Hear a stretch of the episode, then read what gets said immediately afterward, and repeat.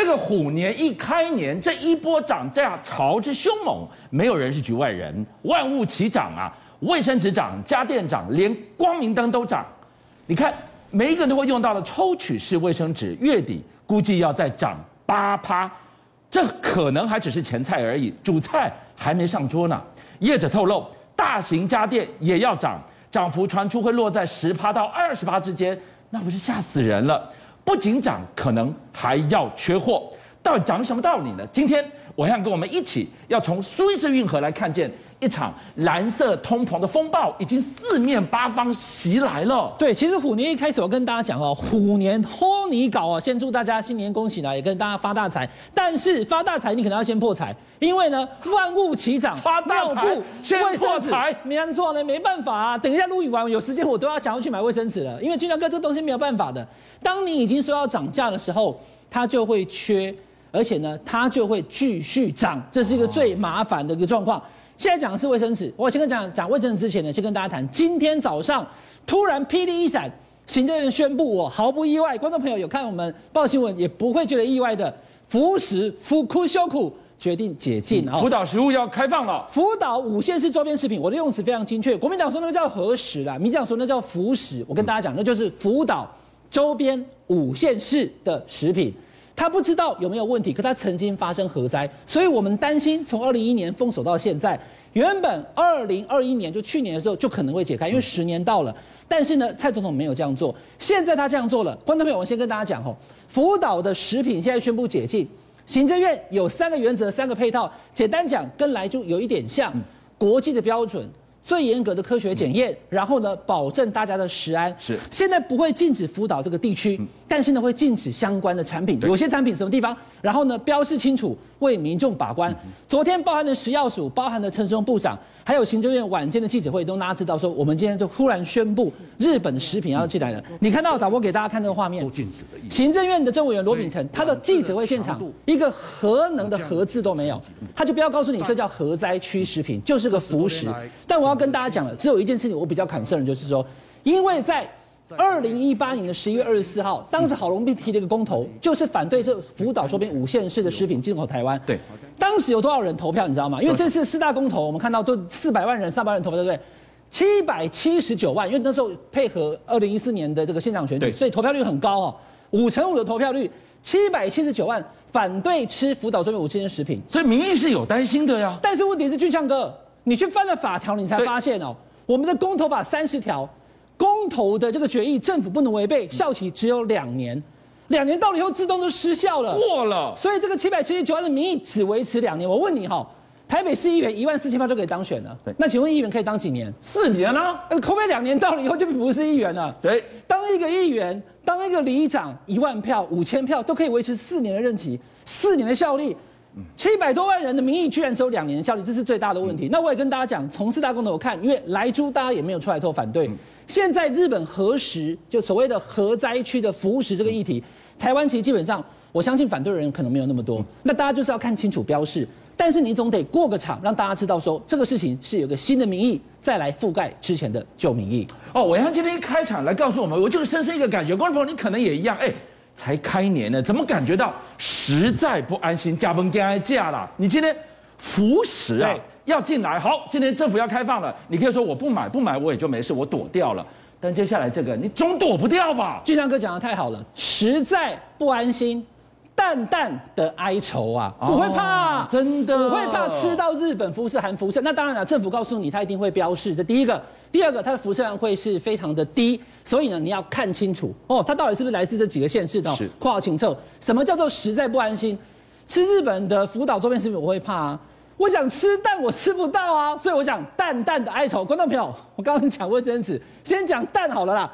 蛋现在你去看，不管是在传统的杂货店，去带这个全全联或是哪里，到处其实不是没有哦。嗯、我们要跟大家讲清楚，有蛋，嗯、但是呢，蛋一来很快的就被被被被买光。嗯大家都想要去抢蛋，为什么？两个原因，第一个是玉米的饲料涨价，可是最近才涨哦，之前是冻涨哦，所以它你要讲之前是那样，那这这是不合理的。第二个，去年曾经禽流感扑杀数以十数十万只的鸡，但是因为我们在忙公投，在忙强事情，一般民众不知道，对，所以鸡只它原本就少了，所以呢，它自然就会蛋会慢慢的不够。所以这种状况之下，现在目前蛋缺的情况之下，农委会主委陈吉仲讲说，不会啦，我们也想办法把它稳住。可是问题是，观众朋友有两件事情你要去注意的，就第一个是有没有蛋。第二个是蛋价多少？嗯，现在蛋价的问题开始要上涨的时候，农委会主委跟你讲说，没有没有没有，我们就是维持动涨。观众朋友，你注意看哦，三十四点五一台斤，因为蛋用台金来算哈，对，就是动涨，动涨到二月底，就像我们在过年前跟大家讲，万物都不能涨，他叫你不要涨，可是问题是动涨到最后，我今天把水库的这个水门给关住，但是一直在蓄水，有一天它会溃堤的啊。它有一天会整个没有办法再去去承受的，所以冻涨只能冻涨到二月底。那这个价格是怎么样呢？我先跟观众朋友讲哈，现在的蛋，先从蛋农，然后到蛋商，再到大盘、中盘，然后到我们的手上。可是有一件事情，今年过年我才发现，因为农委会要求所有的蛋农跟蛋商，他们是不能够涨价的。可是呢，传统在每一年的过年前的休市的最后一天的那个蛋价。基本上呢，蛋农会给蛋商一个孔明兄的优的价格，现在大概是四三十四块的一台斤的这个价格，对不对？我跟俊阳哥讲，蛋商跟蛋农在农历年前他给的价格一台斤呢才四块钱，他给他最低的价格是，但是呢，就是因为今年放九天，这九天通通都是这个价格，可是以往往年到了今天开市以后呢，它会恢复到正常的价格，甚至还会再涨一点点。对，可是因为一纸公文告诉你不能涨，来观众朋友看一下，在 PTT 网络上有个彰化的。蛋商啊，蛋农，对不起，蛋彰化的蛋农啊，他直接讲说，哎、欸，我们给蛋商非常优惠的价格，九天之后，我们等着现在开开市了，过年了，你要让我涨回去吧？你要让我涨回来，而且有可能我还要不只是三十四点五，可能五十块、六十块，因为现在往上涨了嘛。你要继续动涨，那我们过年期间给他的这个价格，我们等于九天赔掉八千六百万啊！这个价格等于是蛋农让利给蛋商的，这个我他不讲，我们真的不知道。所以就是这个问题，就是蛋农跟蛋商之间呢，就出现这样的争议。第二个就是现在动涨，可是蛋还是不够的，那要等到大概四月七号，两个月以后，清明节才有办法完全恢复那个我们现在的供给。对，所以蛋的问题也是现在目前大家买不到蛋，而且蛋价有可能突然会飙涨，是一个严重的问题。哇，暐瀚不说我们不知道，哎，所以你看到。我刚注意到了，这个叫做产地的蛋价。对，你一手去压产地的蛋价，让蛋农他们该赚没有赚到，这家起仓楼片。对，然后最终端，你刚提到了大盘、中盘到超商，哎，这边的价格如果继续飙的话，变成这里没赚到，这里我买不到便宜的呀、啊。对，所以现在就是价格持续在往上走，而且你还买不到蛋的情况之下，刚刚讲的实在不安心。除了怕日本的扶持之外，买不到蛋这是最大的问题啊。生活的日常用品，蛋是一个家里面有小朋友的。刚刚我还在跟我朋友讲，因为过去我家里三个小孩，对，我每个月都要买大量的这个纸尿布啊。那现在纸尿布，我现在小朋友大了不需要用这个，可是家里面还有需要用尿布的爸爸妈妈，你要注意了哦。卫生纸涨，纸尿布也涨。永丰余收抽取式卫生纸呢，月底就要调涨百分之八。那你算一下直接价格，我算给你看啊。像五月花一百抽的哈，十包为例，这样一几七万呢哈。一百一十九块就会涨到一百二十九，就多十块。哦，这个很有感呢。对，因为卫生纸是基本上你就是个日常，你躲不掉的，你一定得买啊。每一次只要上次你记不记得去年五月的时候，因为三级警戒，大家第一个抢的就是卫生纸啊。刚刚讲蛋多么基本的需求，现在讲卫生纸是卫生纸，因为要涨价的关系，现在大家也好像跑去抢了。对，那卫生纸涨，还有这个纸尿布也涨，那化妆品、大型家电、家具也通通跟着都涨。所以吃的问题是一个家庭日常生活的必需品，全部都要涨，这个虎年怎么过啊？哎，所以今天你看到哦，永丰余开第一枪，这是国内数一数二大的这个呃卫生纸的纸厂，一直被 K 啊被趴，难怪透露业者说，你不要看永丰鱼涨卫生纸，这只是小菜一碟，对，后面要涨哇！你刚刚手一画，我吓死了，大型家电现在传出的涨幅二十趴，这我样不样？化妆品涨五到十趴。大型的家电、电冰箱、其他的电器，这影响很大，要涨到二十趴，是怎么没有办法？你如果需要换的人就惨了，只好继续用了哈。家电、家具也是十趴左右上下，所以卫生纸、尿布、化妆品、家电、家具通通要涨。这个虎年看起来不好过啊！这个可以多几个的，因为我们过年前我们已经知道了，政府已经在喊道德劝说，业者也很配合，大家就冻涨，涨到虎年开春，大家就尽量一起忍痛过。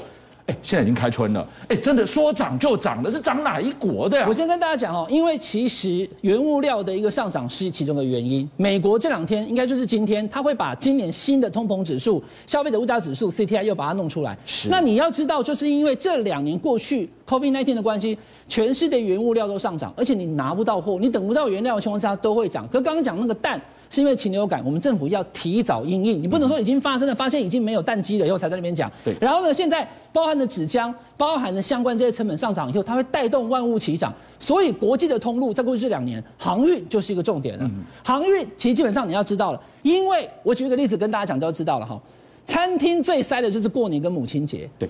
母亲节的时候，餐厅你会订不到，订、嗯、到了以后，它的价格会比较贵。对，价格不但比较贵，上菜还会非常慢，慢对不对？对，这就这么简单的。所以，当全世界的人都需求航运的时候呢，你要经过运河，苏伊士运河，哎，我通行费就要涨了，大家都要用啊。所以呢，我通行费要涨，一次就要涨六趴，蓝色通膨，航运来了。第二个，北美塞港的情况之下，全世界现在目前的这个货柜轮船，你要知道哦。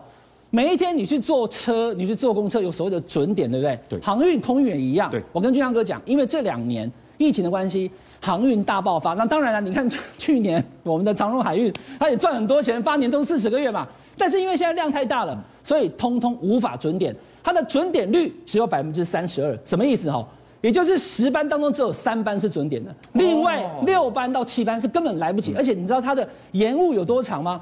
平均每一货货柜轮船的延误时间是将近六点八六天，这不都是成本吗？你看这边的此路是我开，这个水道涨，你付不付？你得付，付，你得不得等？你也得等，等。所有的成本垫高，就是透过海运造成的涨价效应。对，蓝色通膨来了。对，所以大家都需要航运，大家都要过运河，所以呢，运河的税、通勤费涨，每个航运的成本涨，等待的时间涨。所有东西都涨，准点率也不够的情况之下的时候，还会继续来。所以呢，全世界通膨变成一个状况，我们台湾的状况也一样。所以呢，不管是鸡蛋，不管是尿布，不管是卫生纸，都会持续这样做。那我刚刚讲的这个航运的问题，货柜的追踪平台都统计的哈，百分之六十五的这些物流业者，他们相信说，二零二二年不会更好了。